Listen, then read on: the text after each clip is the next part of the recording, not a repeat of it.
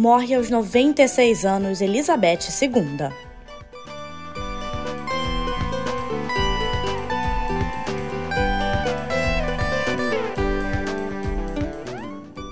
Bolsonaro cancela a ida à cerimônia pelo bicentenário da independência no Congresso.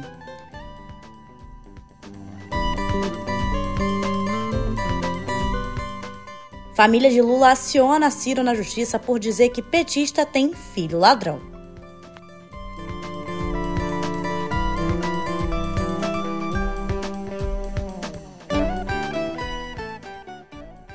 Muito bom dia, boa tarde ou boa noite para você que está me ouvindo agora. Eu sou Thay Oliveira e hoje vou te contar as principais notícias do dia no pé do ouvido. Vem comigo, prepara o seu cafezinho e vamos começar o episódio de hoje.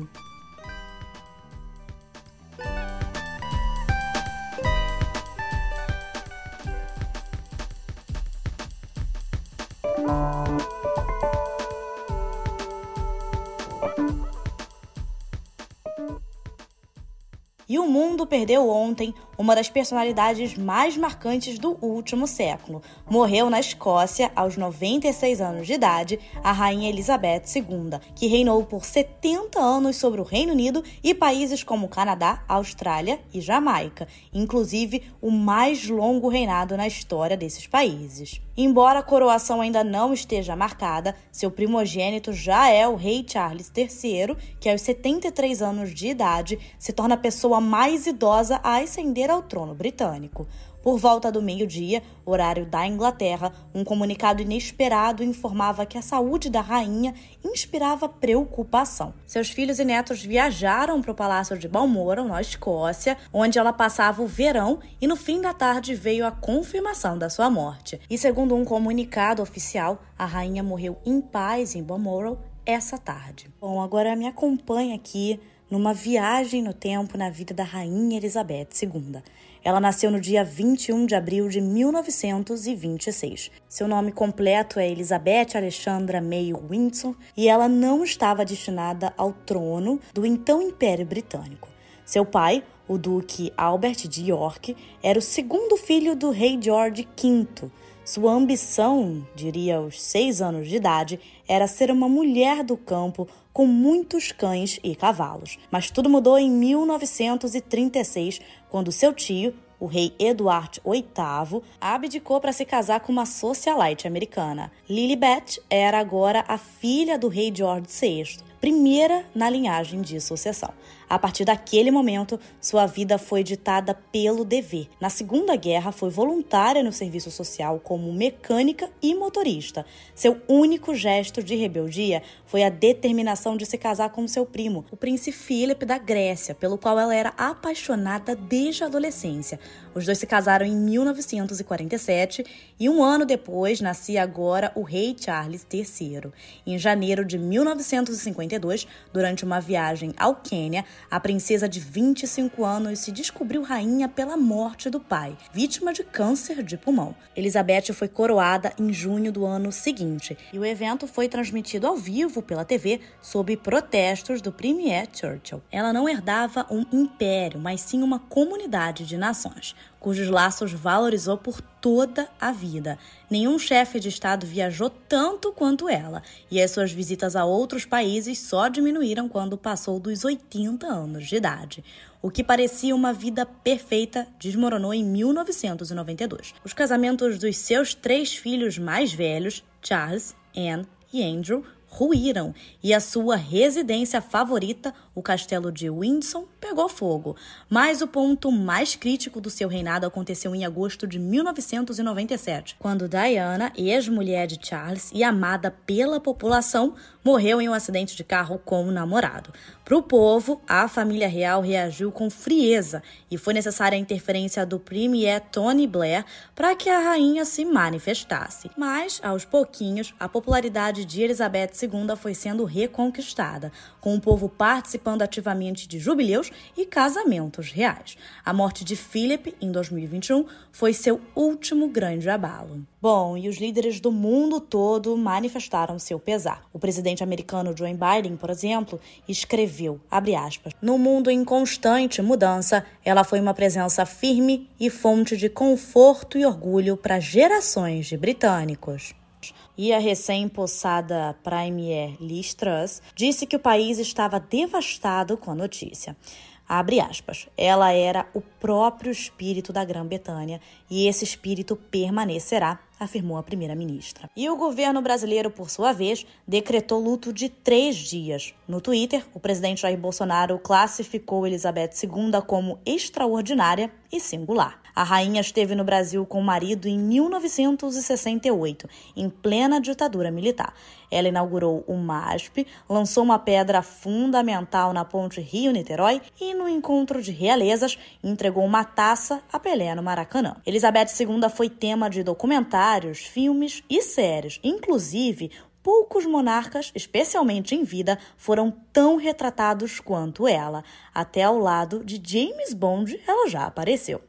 E agora, falando sobre o Brasil, o Congresso Nacional comemorou ontem os 200 anos de independência numa cerimônia comandada pelo presidente do Senado, Rodrigo Pacheco, e com a presença dos presidentes do Supremo Tribunal Federal, Luiz Fux, e da Câmara, Arthur Lira.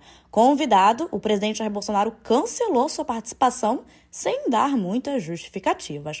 Na véspera, os líderes dos demais poderes não compareceram ao desfile barra comício que ele promoveu na esplanada dos ministérios. Em seu discurso, Pacheco listou como obras do Congresso diversas realizações reivindicadas por Bolsonaro. Abre aspas. As pessoas sabem, inclusive, que foram o Senado e a Câmara que aumentaram de 400 reais para 600 reais o Auxílio Brasil. Foram o Senado e a Câmara que se mobilizaram em torno da vacinação no Brasil, afirmou ele. E em uma das imagens mais emblemáticas dos atos do dia 7 de setembro no Rio de Janeiro, jovens negros a bordo de um ônibus vaiavam e trocavam desaforos com participantes da motociata em apoio a Bolsonaro. Ontem veio a público um vídeo gravado 10 minutos depois em que os PMs do batalhão de choque pararam o ônibus, retiraram do veículo somente os jovens, os revistaram e também revistaram as suas mochilas. O comando da PM não explicou o motivo da abordagem e por que só os rapazes que vaiaram a motociata foram revistados. Bom, e mudando de assunto aqui, há dias de assumir a presidência do STF, a ministra Rosa Weber deu uma prévia de como será a sua relação com o Procurador-Geral da República, Augusto Aras. Ela determinou que o Supremo deve supervisionar o andamento do pedido para que a PGR investigue as suspeitas sem provas contra as urnas eletrônicas que o presidente Jair Bolsonaro apresentou a embaixadores estrangeiros. A ministra também mandou que a Procuradoria encerre a apuração preliminar que está aberta aberta sobre esse caso. Feito a revelia do STF, esse tipo de investigação tem sido amplamente usada por Aras em ações contra autoridades do governo e já foi alvo de críticas de ministros do Supremo. Bom, e continuando aqui, marcada para a próxima segunda-feira, a posse de Rosa Weber terá uma novidade. Além dos presidentes da República, Jair Bolsonaro, da Câmara, Arthur Lira, e do Senado, Rodrigo Pacheco, e das autoridades de praxe, ela convidou todos os candidatos às eleições presidenciais de outubro. A posse deverá reunir 1.500 pessoas, das quais 350 a acompanharão no plenário do Supremo e as demais em telões em outras salas. E mudando de assunto aqui, os filhos do ex-presidente Luiz Inácio Lula da Silva interpelaram na justiça o candidato do PDT, Ciro Gomes, para que explique as acusações que fez no programa Pânico contra Mônica Bergamo. Durante a entrevista, o ex-ministro afirma que Lula tinha um filho ladrão, sem apresentar provas ou mesmo dizer a qual se referia.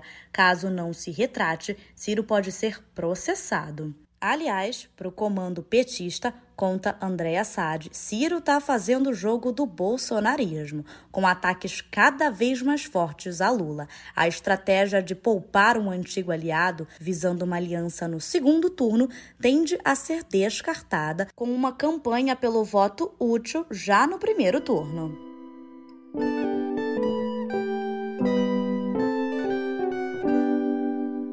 E foi preciso apenas uma semana para que esse mês superasse a quantidade de queimadas na Amazônia registrada em todo o mês de setembro do ano passado. Pois é, até essa quarta-feira, o INPE contabilizou 18.374 focos de incêndio, ante os 16.742 nos 30 dias de setembro de 2021. O mês passado já havia sido o pior mês de agosto para a Amazônia nos últimos 12 anos. Pudera. E as notícias para o meio ambiente ainda não melhoram por aqui, não, viu?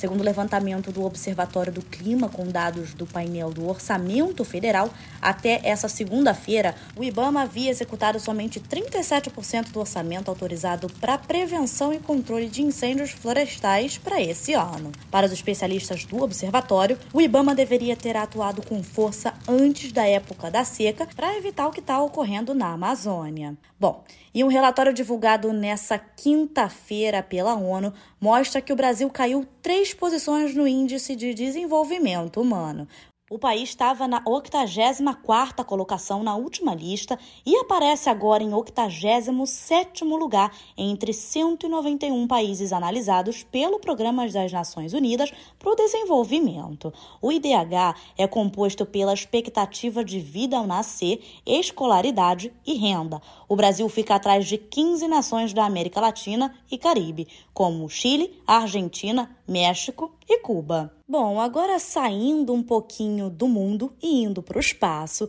após adiar a missão Artemis 1 por duas vezes, a NASA divulgou novas datas para enviar o foguete Space Launch System para um sobrevoo à Lua. Um vazamento de combustível não controlado pelos técnicos da agência espacial havia feito que um lançamento marcado para o sábado passado precisasse ser adiado, mas uma nova tentativa poderá ser realizada nos dias 23 e 27 desse mês. Além disso, um porta-voz informou que vão ser necessários quatro dias entre os testes e um novo lançamento. E para fechar, a NASA tem como objetivo levar novos humanos ao solo lunar em 2025.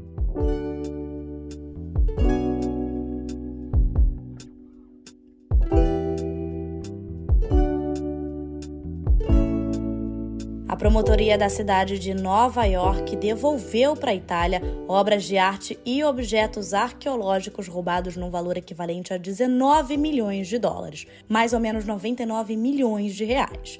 São 58 peças que haviam sido vendidas a museus e negociantes de arte por pessoas depois condenadas por roubo e pilhagem. 21 itens estavam no acervo do Metropolitan Museum of Art, um dos mais importantes da cidade.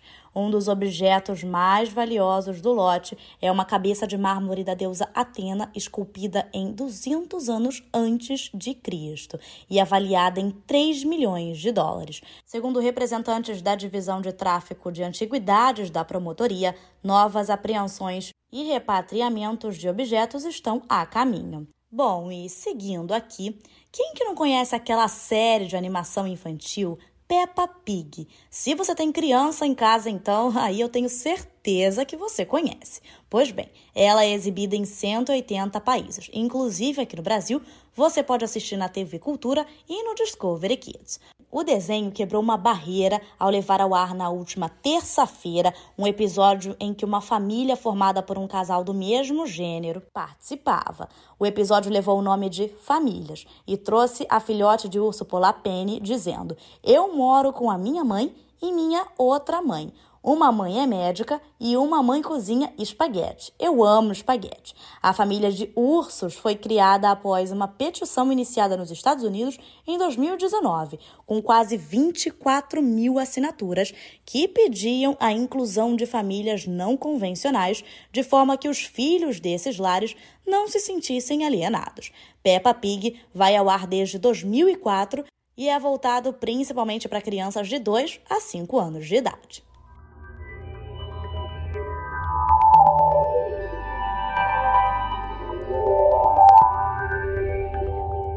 A plataforma de comércio eletrônico Shopee vai encerrar suas operações no Chile, Colômbia, Argentina e México. O Brasil não foi afetado pelo corte. A CEA, empresa que controla a Shopee, informou que ainda vai ter atendimento internacional no Chile, Colômbia e México. No entanto, o atendimento na Argentina foi totalmente encerrado. Bom, o presidente da empresa asiática, Chris Feng, explicou que era necessário focar recursos nas operações principais. A decisão aconteceu depois que a Shopee suspendeu a contratação de novos funcionários e relatou prejuízos e crescimento lento na receita, aumentando os rumores de uma crise financeira. Bom, e após a conferência de apresentação dos novos smartphones da Apple, uma postagem da filha caçula do cofundador da empresa, Steve Jobs, chamou a atenção da internet. Eve Jobs, de 24 anos, publicou um meme comparando a semelhança entre o novo iPhone 14 e o iPhone 13. E olha, ela não foi a única a fazer piadinha com as mudanças anunciadas no novo celular, não, hein? A Samsung também soltou algumas farpas no seu perfil no Twitter, mas sem mencionar a rival. Enquanto isso, familiares e amigos do cofundador da Apple lançaram o Steve Jobs Archive, site que celebra um dos personagens mais influentes da tecnologia mundial. A plataforma contém citações, vídeos e áudios de Jobs, que morreu em 2011. Segundo o comunicado, o site vai atuar como um repositório de materiais históricos relacionados ao Steve. Alguns deles, inclusive, nunca vieram a público. E por hoje é só, pessoal. Eu vou ficando por aqui, tá? Mais uma vez foi um prazer te contar as principais notícias do dia no pé do ouvido. Espero que você tenha gostado. Tenha um ótimo final de semana. Até a próxima quinta e tchau, tchau.